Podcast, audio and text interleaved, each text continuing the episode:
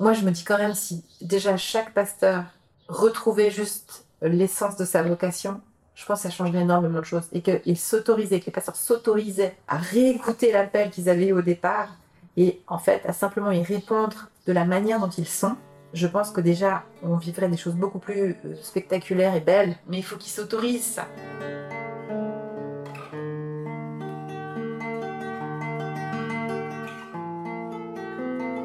Bienvenue aux auditeurs et aux auditrices du podcast Nul n'est une Aujourd'hui, je vous propose de commencer le cheminement autour du sujet Être chrétien en 2022 avec Carolina Costa.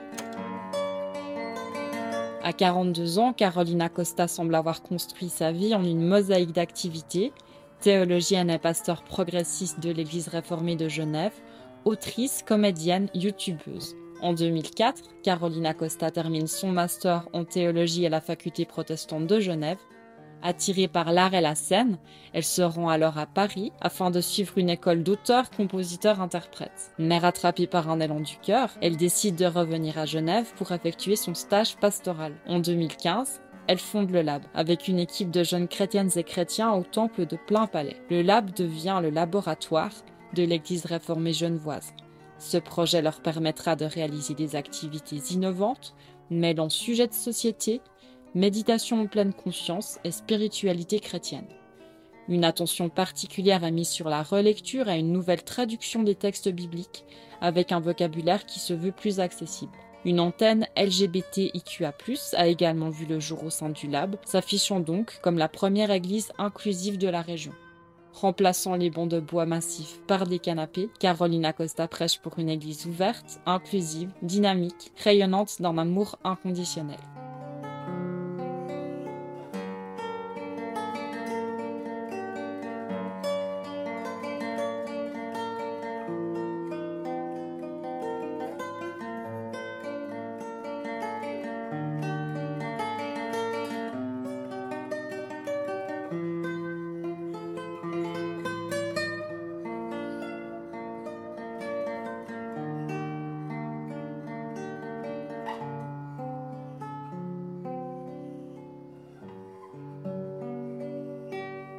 C'est un travail d'ecclésiologie, autrement dit d'étude de l'Église, qui m'a amené à rencontrer Carolina Costa. Lors de ma recherche, j'ai pu lire que le contexte sociologique de la société suisse avait nettement changé ces quarante dernières années, notamment au niveau des valeurs. Celles-ci sont en effet plus axées sur la liberté individuelle, le développement, l'épanouissement personnel, que sur le sens du devoir et de la collectivité. Encore largement protestante et catholique en 1970, la Suisse compte aujourd'hui 22% de protestants et 34% de catholiques. 31% des personnes se déclarent quant à elles sans confession. La Suisse est donc devenue une société plurielle, amenant à une relativisation des convictions religieuses, reléguant leur place en dehors de l'espace public. Une méfiance envers les institutions et les dogmes, quels qu'ils soient, a vu le jour, et face à une pluralité religieuse et culturelle, le christianisme ne peut plus être le socle sur lequel s'appuie la société. Une séparation de plus en plus grande de l'État et de la religion a donc eu lieu. Les dogmes traditionnels chrétiens perdent leur plausibilité, dans cette Suisse modernisée, axée vers la science et le rationalisme. Mais trêve de théorie sociologique. 31% de personnes sont confession. C'est énorme. Mais sans confession ne veut pas pour autant dire athée. Les individus ne semblent plus disposés à se laisser prescrire quoi que ce soit de la part de l'Église en tant qu'institution, c'est clair. Cependant, beaucoup de personnes semblent être en quête de lien, de sens face aux questions existentielles, se questionnent sur les valeurs éthiques et religieuses à transmettre aux nouvelles générations et sont en recherche d'expériences spirituelles. Une fois ce tableau dressé, je tente donc de savoir si l'Église a encore des choses à amener à notre société contemporaine, et surtout de quelle manière pourrait-elle s'y prendre ou s'y prend-elle déjà. Bienvenue à bord. Je pense qu'il y, a un vrai besoin pour les jeunes d'avoir des espaces de parole, tout simplement. En fait, c'est pas très compliqué. Hein. Si j'avais dû continuer, j'aurais vraiment axé là-dessus. Vraiment sur des espaces de, dialogue, que ce soit sur des questions euh, et qui touchent les jeunes, c'est-à-dire en fait euh, la sexualité, effectivement, euh, ce qui touche l'avenir, que ce soit le climat, mais aussi le travail. Euh, euh, qu'est-ce que c'est euh, réussir ma vie aujourd'hui, enfin, dans un climat de, de, guerre, de, de, fin du monde. Enfin, je veux dire, il y a quand même il y a quelque chose autour de la désespérance des jeunes, et je pense que c'est un des thèmes majeurs, le suicide, tout ça. J'aurais vraiment pris des, des thèmes très existentiels, parce que c'est ça enfin, ce que j'observe en tout cas, c'est que les jeunes sont vraiment en recherche d'espérance. Et donc, euh, dans, un, endroit où ils peuvent se raconter. Donc, euh, à chaque fois que je faisais ces rencontres, j'ai toujours au centre, donc je viens avec un, j'ai un thème, je propose un thème. Et après, on va euh, en fait euh, avoir le, texte biblique au centre.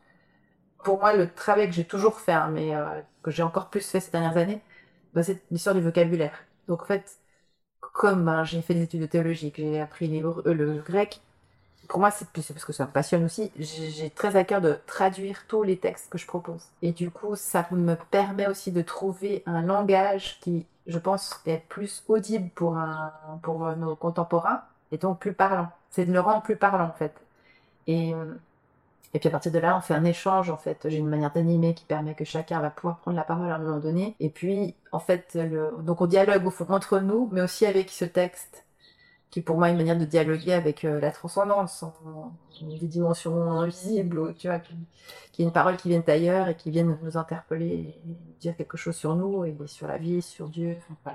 Et ça, euh, ben, en tout cas, la petite expérience que j'ai eue des six mois que je l'ai fait, j'ai vraiment eu l'impression que là, ça répondait. Je fais ma propre traduction. Mais je fais ça pour, pour tout ce que je fais. Enfin, tout ce que j'anime, soit un culte, euh, je vais toujours faire cet exercice. Parce que je trouve que les je crois qu'un des problèmes, c'est que les textes sont mal traduits.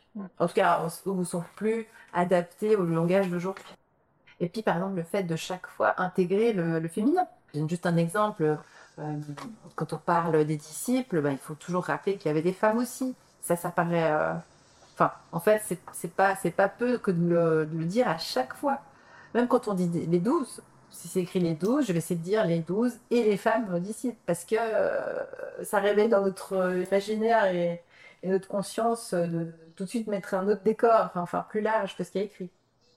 Mais ça, c'est aussi beaucoup grâce à la théologie féministe. Alors en fait, j'en faisais sans le savoir. Parce que j'ai toujours, je, me suis toujours amusée à ça, en fait, d'essayer d'imaginer le contexte, les odeurs, l'ambiance et tout d'un texte, d'un récit, d'une parabole ou quelque chose comme ça pour, pour l'enrichir. Ça, ça vient aussi du théâtre, et, parce que voilà, tu essaies de, le rendre euh, vivant, de, le...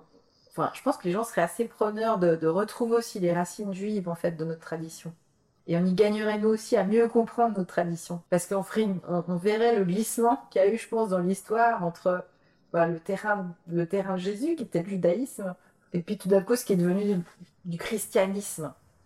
Et puis aussi, tu vois, aussi des choses que, que je dis beaucoup, c'est, euh, peut-être le voir, c'est, euh, j'aime pas du tout parler du christianisme. Parce qu'en fait, c'est, un mot en isme, donc ça, ça, ça, ça induit tout de suite l'idée d'un système religieux, dogmatique, une théologie, etc. Alors qu'en fait, moi, il me semble que, en tout cas, moi, c'est pas ça qui, c'est pas ça qui m'a fait adhérer euh, au Christ. C'est, c'est, c'est la voix. Et en fait, les premiers chrétiens, on disait que c'était les adeptes de la voix, la voix de Jésus. Et ça, ça change tellement toute la, compréhension, en fait. Et, le, Jésus, il institue jamais. Alors on dit oui, il a institué la scène.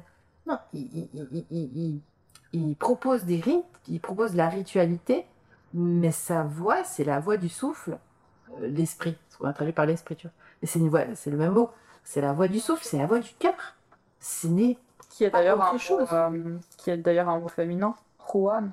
Ouais, la Loire. Comment tu, prononces. Non, je que c'est la Loire. Ah, très beau. Mais du coup, ça, c'est une question qui me turlupine, c'est comment est-ce que tu, tu arrives à, à t'identifier à l'église protestante euh, genevoise? Parce que enfin, là du coup je sais pas si tu vas encore travailler pour oui oui oui. pas mais mais ouais comment tu fais cette gymnastique? Parce que euh, elle, ça me semble quand même être une gymnastique. Ben en fait en fait, c'est, je pense, je pense c'est la meilleure église où tu peux le faire. Parce que c'est une église qui, à la base, se dit multitudiniste, fameux mot là. Et c'est-à-dire c'est une, c'est une tradition quand même dans laquelle il y a énormément de liberté. Alors il y a plein de dogmes cachés que tu découvres en, le vivant. Mais en même temps, elle te laisse beaucoup de liberté parce qu'elle t'oblige à participer, enfin, comment dire, à adhérer à aucune confession de foi. Il y a une déclaration de Genève qu'on dit, mais c'est pas une confession de foi, donc tu peux très bien euh, avoir la tienne propre. Euh, on te demande pas de, je sais pas, te renoncer à quelque chose pour adhérer à cette église. T'as pas d'empêchement de, de, de, prédication. Enfin, on te dit, enfin, tu peux aller euh, te nourrir à tout ce qui, tout ce qui, tout ce qui vient. Enfin, je sais pas, tu vois, il n'y a pas de, y a pas de restriction en fait. Il y a quand même beaucoup de liberté. Après, après voilà, comme partout, euh, selon l'endroit où tu vas aller, tu vas rencontrer tout un finalement du dogmatisme euh, ou euh, je sais pas moi du, de, la, rigueur euh, liturgique. Mais en même temps, je peux que manifester le fait, et témoigner du fait que dans mon expérience dans cette église, depuis le début que j'y suis rentrée, c'est-à-dire même le pasteur que j'ai rencontré, il était déjà lui atypique.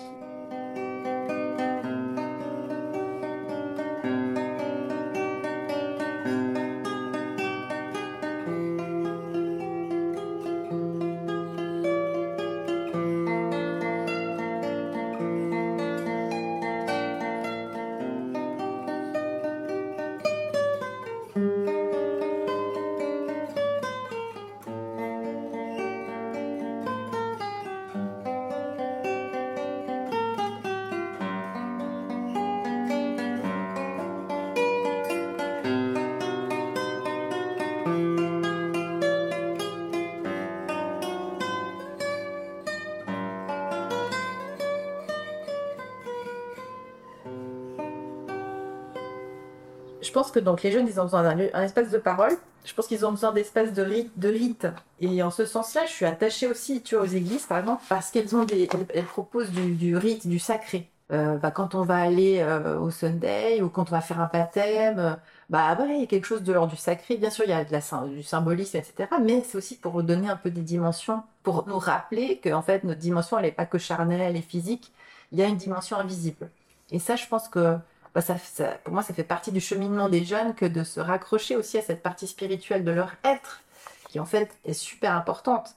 Et, je pense que c'est un des problèmes de notre société, c'est qu'en fait, on est coupé de cette partie de nous. Donc du coup, je pense que les églises, tu vois, ont un vrai rôle à jouer là-dessus.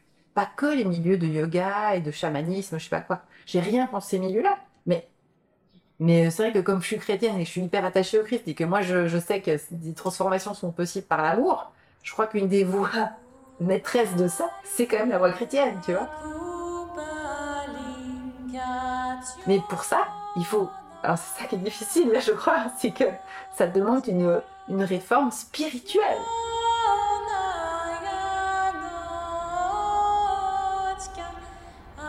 Et puis ça, c'est pas, euh, c'est pas, euh, bah ça, ça, ça doit passer par l'intérieur. Donc euh, tant qu'il y aura des gens qui seront plus attirés par des questions de pouvoir ou de survie financière des, des, des lieux, l'argent est important. Mais si c'est toujours ça le nerf de la guerre, de, il faut des nouveaux adeptes et puis il faut, euh, et puis il faut qu'on survive financièrement. Ben, si ça, ça reste toujours nos priorités, ben on vivra jamais le, le processus intérieur. Donc euh, et puis pour que les gens comprennent ça, il faut qu'ils vivent quelque chose. Et pour qu'ils vivent quelque chose, il faut qu'ils aient envie d'essayer autre chose. Donc, euh, ça, je trouve que c'est un processus un peu compliqué.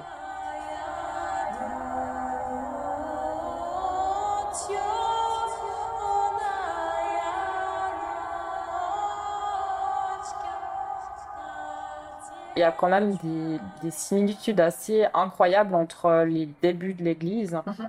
et ce qu'on vit actuellement. Et, et surtout sur ce travail aussi, euh, comme tu dis, de, ben, de, de réformer sa spiritualité aussi, mais aussi sa philosophie, de se réapproprier un nouveau vocabulaire, Mhm. de, de, de même Mhm. en fait s'inspirer des milieux chamaniques ou d'autres religions ou des personnes athées qui vont peut-être euh, avoir d'autres rites. Et puis il y a tout un travail à faire euh, de traduction. En fait, là, on, en est à la traduction. Ouais. Mais il y a vraiment, on parle pas la même langue en fait. Ouais. Et il y a beaucoup de gens, moi j'ai aussi beaucoup d'amis qui sont, qui, qui, ouais, qui vivent une spiritualité, qui sont en recherche, qui, qui, qui font plein de choses. Et j'ai l'impression qu'il y a des ponts euh, incroyables à faire entre ces personnes, mais, mais c'est, compliqué en fait. Il y a énormément de peur de... En fait, nous, on a une langue chrétienne. Et, et, et mon expérience, c'est, que, c'est que je crois qu'on a tout intérêt. Enfin, tu vois, par exemple, je prends juste mon exemple. Moi, je, je, je, je, je lis de la psychologie, euh, du bouddhisme depuis toujours. Et puis, mon expérience euh, fondatrice aussi, pour moi, c'est, euh, le, le bouddhisme tibétain. Mais j'ai pas, j'ai pas non plus exploré le bouddhisme tibétain à fond. En fait, j'ai décidé d'explorer dans ma tradition chrétienne parce que je pense qu'elle est suffisamment complexe en fait aussi et riche, mais euh, euh, euh, d'autres choses. En fait, ces autres choses viennent m'éclairer sur ma propre tradition. Tu vois, par exemple, euh, j'ai lu un livre génial qui s'appelle euh, Christ vivant, Bouddha vivant de Thich Nhat. Je sais pas si tu vois qui c'est, le maître bouddhiste. Et, et du coup, lui, fait un éclairage sur le Christ. Ben ça, ça nourrit ma foi. Mais je continue de nourrir ma foi chrétienne. Parce que je me souviens, j'avais une copine qui me disait euh, Ah, mais pourquoi, euh, pourquoi tu fais pas aussi euh, genre des rencontres sur d'autres textes, euh, d'autres traditions? Puis je lui dis bah, Oui, c'est vrai je pourrais le faire, mais en même temps, je vais pas le faire parce que je trouve que ce serait pas correct vis-à-vis des autres traditions que je connais pas assez. Par contre, la mienne, j'ai besoin de la cultiver pour la maîtriser, etc. Puis parce que je pense qu'elle a pas donné encore tous les trésors. Elle est pleine de trésors en fait qu'on ne connaît pas. Et puis qu'on a oublié maintenant, parce que justement, on est des Tu disais, on est dans, les temps des, premiers chrétiens, et c'est complètement vrai. En fait, on a. Et ce, qui est génial, c'est que grâce à ça, en fait, on peut retrouver les histoires. Donc c'est pour ça que je disais tout à l'heure aussi les racines euh, juives. Parce qu'en retrouvant en fait ces, histoires-là, on, peut redécouvrir leur, pouvoir, enfin leur puissance euh, d'interpellation, d'approfondissement euh, spirituel, intérieur. Et d'ailleurs, je suis en train d'écrire là-dessus, je crois que nous aussi on a quelque chose à revivre, c'est euh, découvrir les, Je prends juste l'évangile de Thomas par exemple, ce qui me tient particulièrement au cœur, c'est un évangile apocryphe. Les évangiles apocryphes sont des récits de la vie de Jésus qui ne font pas partie des textes retenus par la tradition écrite de l'Église. La structure finale du Nouveau Testament, autrement dit de la Bible chrétienne, comporte quatre évangiles, celui de Matthieu, Marc, Luc et Jean. Allez voir sur internet, c'est passionnant. L'évangile apocryphe de Thomas, dont parlait Carolina à l'instant, est plus axé sur des paroles de sagesse et un travail d'intériorité que sur les récits de la vie de Jésus. L'évangile apocryphe de Marie, une apôtre vraisemblablement centrale pour Jésus, n'a pas encore été beaucoup pris en compte par les spécialistes. Affaire à suivre. Il est également abordé plus tard dans l'interview par Carolina. Bah, je crois qu'en fait on est aussi dans un temps encore plus primitif, c'est-à-dire en fait il y avait plein de traditions chrétiennes qu'on méconnaît. Et une des grandes parties qu'on a qu'on méconnaît, c'est quand même la gnose. Et la gnose, c'est toute la voie intérieure. Et c'est exactement ce que ce qu'on a perdu dans les siècles avec la tradition chrétienne. Alors c'est marrant parce que moi j'ai l'impression que pour moi, c'est le plus grand trésor de la foi chrétienne. C'est cette voie intérieure. C'est cette voie de la connaissance de soi qui mène à la connaissance de Dieu. Enfin moi, je sais que quand j'ai lu ça, c'est ça qui m'a fait pleurer parce que j'ai dit, mais il est là Jésus. Le Christ que moi je connais, c'est celui-là. Et c'est pas un Jésus, je sais pas, extérieur et tout ça. euh, C'est pas euh, le Dieu que je dois adorer. Euh, Jésus, il, montre Dieu. Il nous montre la voie vers Dieu, vers le Père, pas vers lui. On a quelque chose à, revoir là de, pourquoi est-ce que le canon biblique peut être élargi. En fait, on doit pouvoir s'autoriser ça. Enfin, je veux dire, à un moment donné, c'était quoi, c'était au quatrième siècle où des mecs se mettent euh, d'accord entre eux pour dire maintenant ça c'est dans le canon et ça ça l'est pas. Pourquoi est-ce que l'évangile de Marie il y est pas? Alors que tout l'évangile de Marie ça commence par euh, euh, qu'est-ce que la matière?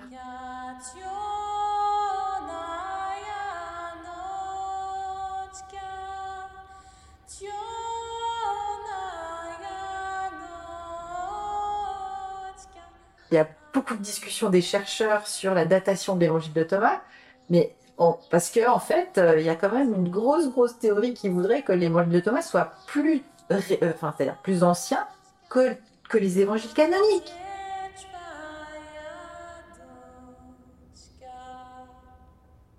Et forcément, du coup, ça, ça, ça, déstabilise tout le monde. Donc, je trouve qu'il y a des vraies questions à se poser, mais tu vois, des fois, je suis en faculté de théologie parce que je connais bien mes profs, et puis j'ai posé la question, et, et des fois, j'ai l'impression qu'ils me regardent un peu comme euh, si j'étais un peu une, délurée, tu vois, mais je vois bien que ils me disent pas que ma question est stupide, mais ils sont pas habitués à ce qu'on puisse venir poser ce genre de questions. Donc, euh, botte un petit peu en touche, moi, c'est ça que je ressens. Et il y a vraiment des trucs à explorer. Par exemple, je suis dans encore un autre exemple. L'autre jour, je voulais faire une vidéo sur les trans. La Bible et et les trans. Et puis, en lisant, tout d'un coup, je, je lisais un truc sur les eunuques. Et, euh, et d'un coup, je, je découvre un passage dans les évangiles où Jésus parle des eunuques. Je me dis, j'ai dû le lire plein de fois, ce passage. Mais j'en avais. En fait, il y a. Au sein même, d'ailleurs, des évangiles, il y a plein de passages dont on parle jamais. Parce qu'on savait peut-être pas quoi trop en faire, tu vois. Parce que justement, il n'y avait pas de femmes, il n'y avait pas de personnes trans, il n'y avait pas toutes ces personnes qui participaient à l'interprétation. Donc il y a quand même aussi tout un truc de redécouverte, même des évangiles. C'est-à-dire, on les a tellement lus avec des œillères que du coup on les entendait plus. Et le travail sur le langage et le, vocabulaire, il est essentiel pour moi. J'ai encore vécu l'autre jour. Je suis allée chez les catholiques chrétiens, là, je, ils m'ont juste demandé de lire l'évangile. J'ai dit, est-ce que je peux le traduire moi? Ils m'ont dit, d'accord. Et il y avait tout un truc sur euh, la glorification. La gloire du Père et euh, je, que la gloire soit visible, machin. Je dis, ah, la glorification, mais ça me parle, mais pas du tout. Donc j'ouvre mon dictionnaire en disant peut-être qu'il y a un autre traduit, autre euh, traduit possible. Et en fait, il y avait le mot célébrer. Et là, je me dis, ah, Père, euh, euh, que je puisse, euh, célèbre-moi comme je te célèbre ici. D'un coup, ça prend une totale autre dimension. Puis, et les gens, ils réentendent les textes. Et du coup, ils les, ré- ils les entendent vraiment. En fait, je, je, vais, si je vais décrire mon travail, je dirais, c'est, comme euh, l'exploratrice, tu vois, qui retourne dans le, la grotte des, des, évangiles et puis qui, qui dit, mais en fait, on n'avait pas, tu dépoussières. Et puis tu dis, en fait, il y avait trop de poussière de tous ces siècles d'interprétation et de, ouais, de, de, de quand même un peu mauvaise traduction et, tu redécouvres. Et là, tu vois le trésor. Tu te dis, waouh, en fait, c'est trop beau, c'est trop belle cette tradition. C'est pour ça que j'en changerai jamais parce que elle, est- elle, est- elle, est- elle est juste incroyable. Ou des, ou des, des, des, des phrases toutes simples qu'on a toujours redites, mais dont on a perdu la saveur quand Jésus il enseigne. Le lieu de ton plus grand trésor, le lieu, l'endroit où il y a tes plus grandes richesses, c'est ton cœur. On pourrait écrire un bouquin sur travail sur cette phrase.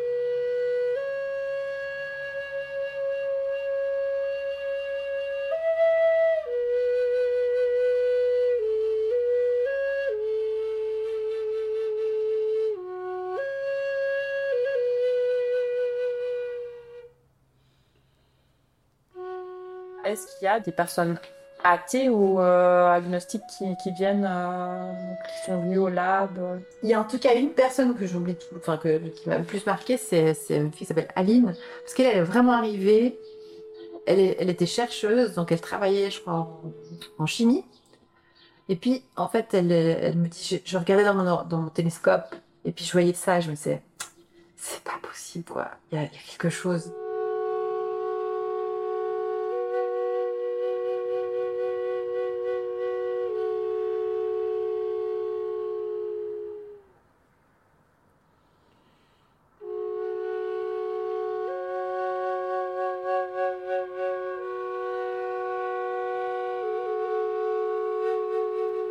Donc, elle a cherché à comment lire la Bible. Puis après, ben, en, cherchant ça, elle elle a trouvé sur, le- elle a trouvé sur notre site. Et du coup, elle est venue.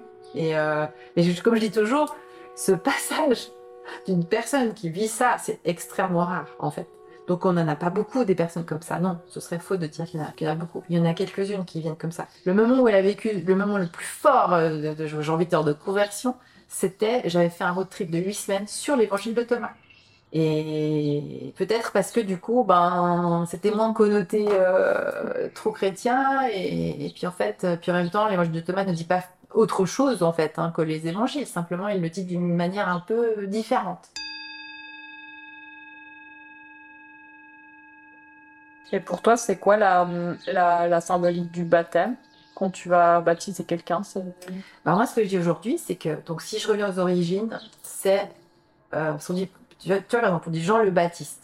Mais euh, parce que déjà, c'est un, un terme hyper connoté chrétien. Mais en fait, en grec, c'est immerger, plonger. Et, euh, et Jean dit, ben, on plonge dans l'eau. Donc euh, nous, on est des baptistes euh, quand on, quand on immerge des personnes dans l'eau. Parce que c'est vrai que l'eau, avec toute sa symbolique, euh, alors là, si je juste sur un plan symbolique, ben, voilà, il y a quelque chose de l'ordre de l'eau lave, l'eau purifie, parce que c'était aussi ça l'origine, de, c'était la purification par l'eau, qui marque un changement, un avant, un après. Mais surtout, c'est que pour moi, le baptême, c'est, euh, comme Jean le Baptiste le dit lui-même, quelqu'un vient après moi qui est plus grand que moi, et ce plus grand que moi vous immergera, du coup, dans le souffle, dans l'esprit. Et, euh, donc, je pense qu'en fait, le, baptême rend simplement, ça, ça a toujours été comme ça, hein, je pense, rend visible quelque chose qui a déjà lieu dans l'invisible, qui est la reconnaissance de sa filiation divine. Pour moi, c'est comme ça que je le comprends. C'est-à-dire ce moment où, dans le baptême de Jésus, quand Jésus entend cette voix descendre en lui qui lui dit Tu es mon enfant bien-aimé, j'ai mis en toi toute ma joie, il m'a plu de te choisir. Et pour moi, la parole du baptême, c'est celle-là pour chacun d'entre nous. C'est ce moment où je suis en fait, en fait, je suis enfant de Dieu. C'est-à-dire, je suis, euh, je suis comme tous mes frères et sœurs. On est, on vient tous du même endroit. On a tous la même source, tous la même origine. Que du coup, je vais nommer Dieu ou le Père ou la Mère.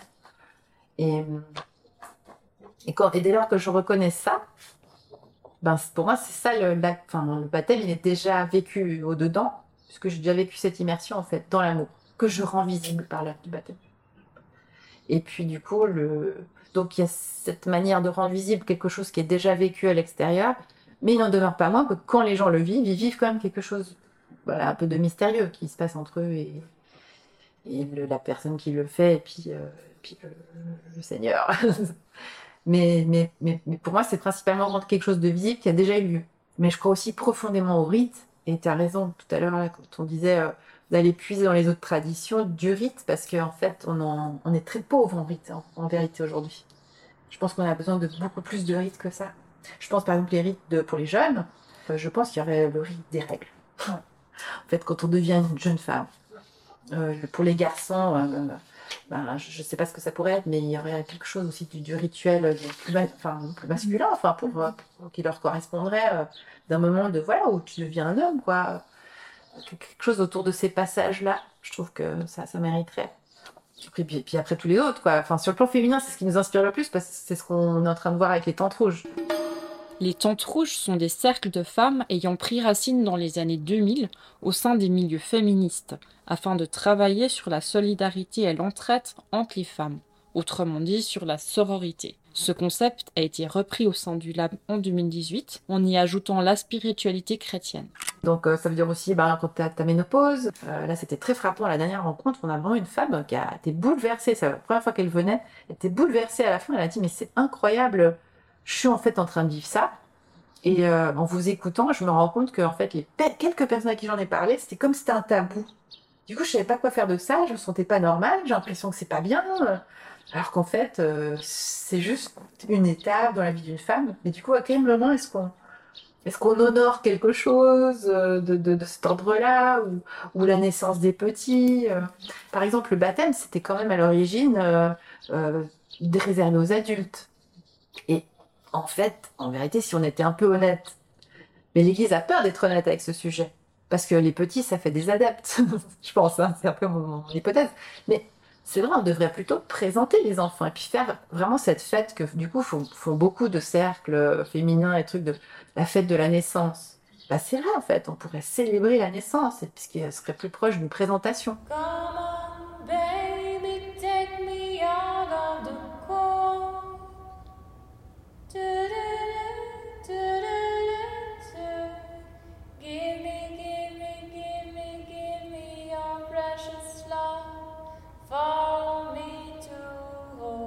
Les réformes se vivent au sein des églises, ou alors on en crée des nouvelles, mais puis on devient toutes des calvins. Pas sûr qu'on ait besoin de passer par ça. Je pense qu'on peut, euh, on peut se réformer au-dedans. En tout cas, c'est ce que j'espère. Ma collègue qui était avec moi aussi pendant ces dernières années, elle, elle est partie dans une région maintenant, et ça marche. Moi, je vais venir dans cette région maintenant, là, à la rentrée, je vais m'occuper des, des enfants, enfants et familles. Bon, il y a un vrai défi. Évidemment, maintenant, c'est de faire des pastorales, enfin, tu vois, des pastorales familiales inclusives, évidemment. En fait, bon, on s'occupait des jeunes, mais le défi, c'est aussi les, c'est demain, c'est les enfants. Mm. Et, euh, et, du coup, c'est de ramener ça dans une région et voir comment ça se passe. Et typiquement, je des, les tantes, euh, les tantes rouges, je dis, mais en fait, et bien sûr, je vais en faire ici. C'est, c'est, c'est nécessaire. Parce que il y a un truc pour moi, un défi. Alors je sais que mes, collègues là, à Saint-Pierre n'ont pas osé encore le faire, mais moi j'ai vraiment envie d'essayer de le faire. De, faire, c'est ce truc de rituel des, filles de 12 ans sur les règles. Et pour ça, il faut que maintenant j'essaie de trouver des mamans, des trucs, puis qu'on voit un peu, puis commencer à inventer des choses. Ça, c'est mon nouveau défi. Voilà, on a inventé plein de trucs là. Il faut voir comment ça peut se mettre dans un contexte familial. Se manette sur la créativité.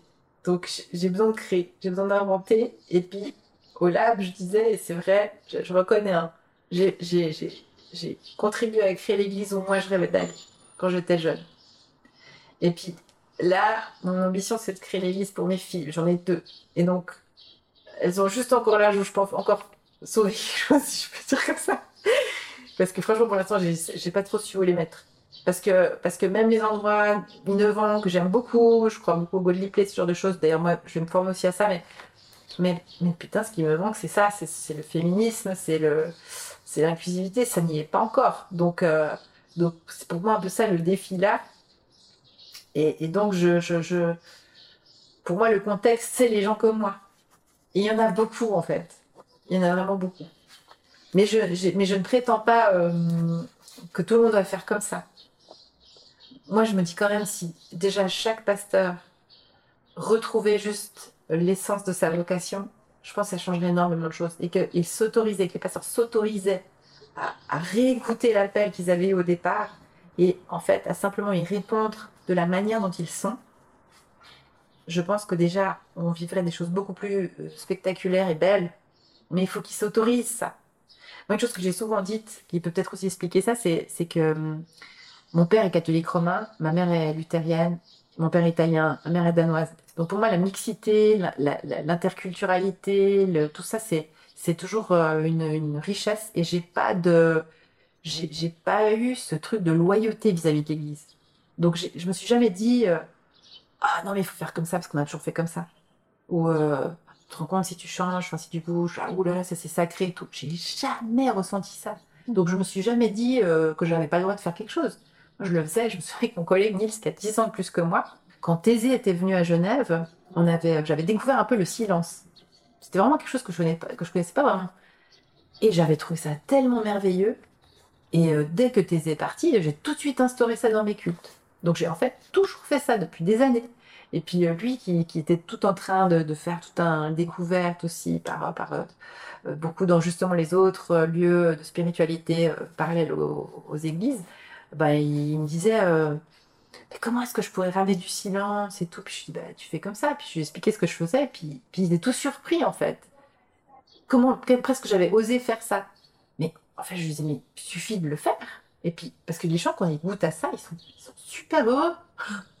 Franchement, j'ai fait ça l'autre jour au, catholique, catholique chrétien. Donc j'ai traduit le- l'évangile. Après, j'aurais juste dit, voilà, si vous êtes d'accord, je vais juste vous faire expérimenter un petit peu de silence, tu vois. Puis on a fait un peu ça et tout. Et à la fin, tout le monde est venu me voir. Ah, c'était incroyable. J'ai rien fait. Franchement, c'était rien du tout. Mais juste ce truc-là de d'intériorité, quoi. Encore une fois, c'est à ça qu'on aspire tous. On fait tellement de blabla dans les cultes, c'est pas possible. Tiens, comme dans la vie, hein. Ouais. Ah, moi, je parle beaucoup. Ben, on est toujours en train de, de, de, de, rajouter parce qu'il faut combler le, il faut combler quoi? L'absence de Dieu. Alors qu'en fait, si on laissait le vide, ben, Dieu permettrait enfin de, de jaillir. Mais on a peur. On a peur que peut-être il n'est pas là. En fait, c'est ça. Question de confiance. Ben oui. La foi, c'est, le, c'est, c'est la confiance. ouais.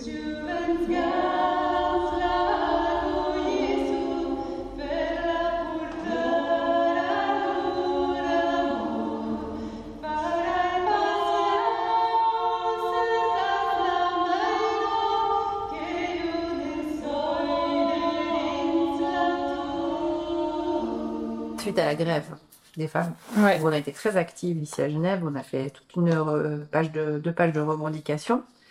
Et dans ces revendications, il y avait bien sûr euh, de travailler sur la théologie et puis la liturgie.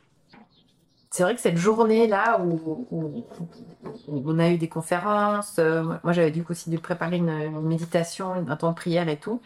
Et du coup, c'était comme si ça m'avait autorisé plus. Et donc j'avais vraiment tout féminisé.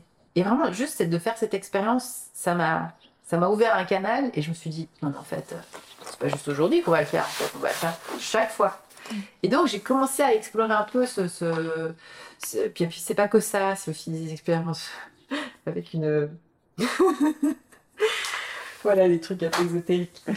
Euh, j'ai fait une expérience avec une femme qui fait des sons esséniens. Mais aussi, tu vois, je suis sûre d'avoir été guidée. Et puis, euh, puis en fait, j'ai fait deux expériences où pour moi, c'est évident que Dieu est une maman. en tout cas, on va dire plutôt pour être vrai. La figure que j'ai rencontrée dans ces moments-là, c'était la figure maternelle de Dieu. Et du coup, je me suis dit, mais en fait, euh, il faut absolument que cette dimension revienne et existe.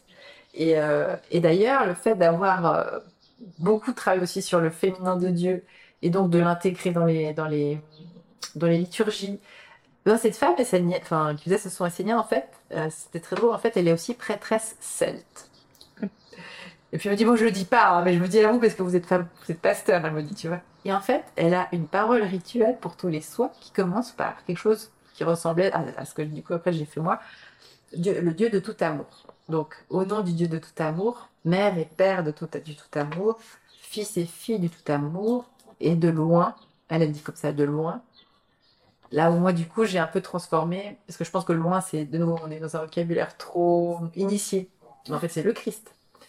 Du coup, ben, j'ai trouvé cette formule qui me convenait parfaitement, quoi. Donc, euh, toutes les célébrations, je dis, voilà, dans le nom du Dieu de tout amour, qui est Père, Mère de tout amour, Fils, Fille du tout amour, on peut aussi dire enfant du tout amour maintenant, du souffle sacré de l'Esprit Saint. Amen.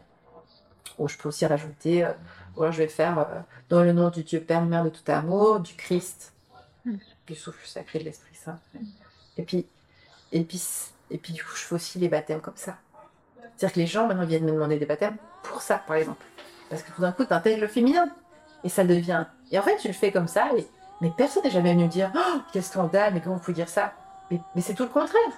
Les gens viennent te dire Ah, mais c'est incroyable, j'avais jamais entendu ça, ou Ah, mais bien sûr. Enfin, et puis aussi, ce que j'ai vraiment observé, c'est que de travailler avec la figure de Dieu maman euh, a réconcilié beaucoup de personnes aussi avec leur foi, avec leur propre mère. Enfin, il y a une espèce de, de- de chemin de guérison aussi par ce biais-là. Là où on a eu tellement cette figure de Dieu Père, euh, autoritariste, tout ça, alors que bon, en vrai, je pense que c'est renversé. Je pense que l'autorité, la puissance vient de la mère, et puis euh, le Père, c'est justement celui qui est pris aux entrailles. je pense que là aussi, il y a une- un mélange de société, mais, mais euh, Ben, ça reste des concepts. oui. Ou pas, parce que, parce que, parce que tu vois, le Christ, il parle beaucoup du Père, mais c'est pas du tout, si tu regardes bien, c'est c'est justement, c'est jamais un père autoritariste. C'est le père du, du, du fils prodigue qui peut pas se tenir, enfin, on dirait une mère juive, quoi, qui peut pas se tenir, il voit son fils lui dire Ah, mon fils, et donc il le prend dans les bras, on va faire la fête, machin. Puis le texte dit il est pris aux entrailles, c'est c'est très- c'est les femmes qui sont prises aux entrailles. Enfin, il y a- il y, a un jeu là pour moi, tellement évident de, de, de, de renverser les figures. Et puis, euh, alors bien sûr, il parle pas du Dieu mère, parce que comme je disais, s'il avait parlé du Dieu mère, on l'aurait jamais écouté. Alors, faut pas se leurrer, il faut être un petit peu aussi, je pense, euh, un peu juste. Mais euh, alors que par exemple dans l'évangile de Thomas, Jésus parle beaucoup de, de la réconciliation du pôle masculin, du pôle féminin. Ok. Tu vois, c'est ça que je veux dire, c'est qu'il y a plein de trucs à retrouver qui sont déjà là en fait. Moi, je vois des jeunes pasteurs là, j'ai vu des jeunes pasteurs stagiaires. euh, Pour eux, c'est assez évident aussi. Donc, euh, donc je pense qu'on est juste le, le haut de la vague, et puis que la vague va tomber et va tout, et et va faire le changement. Ça me paraît évident.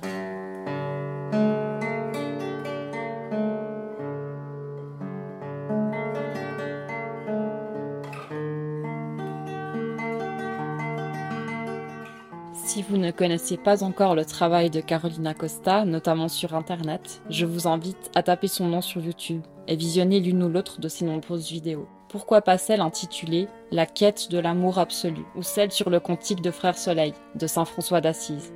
J'ai passé une heure en sa compagnie et j'ai aimé ce moment d'échange, l'énergie qui se dégage de sa voix et l'enthousiasme qui l'habite. J'ai aimé sa pertinence lorsqu'elle parle de concepts complexes et délicats, Dieu, Jésus, les évangiles, créer du sens et du lien autour de ces vieilleries qui finalement mettent tout de même du temps à disparaître de la surface de la Terre. Peut-être ont-elles encore des choses à nous dire. Peut-être partons-nous aussi avec une idée plus concrète de ce que peut générer un travail d'église lorsque l'on tente d'aller à la rencontre de ce qui nous anime à l'intérieur et de ce qui peut finalement toucher chacun et chacune d'entre nous.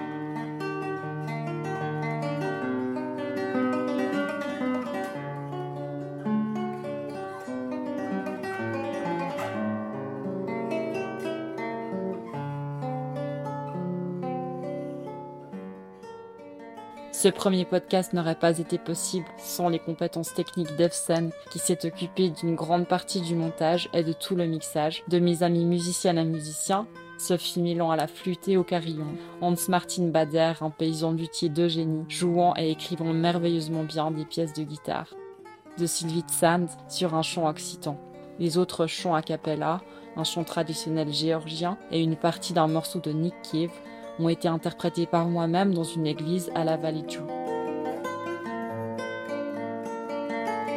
Merci encore à Jean-Christophe Emery, mon professeur d'ecclésiologie et journaliste des religions, pour les conseils et les encouragements, et à tous mes amis qui ont écouté et qui m'ont conseillé lors de l'élaboration de ce projet. Je vous dis à très bientôt pour un nouvel épisode sur ma chaîne de podcast Nul n'est une île. D'ici là, prenez soin de vous.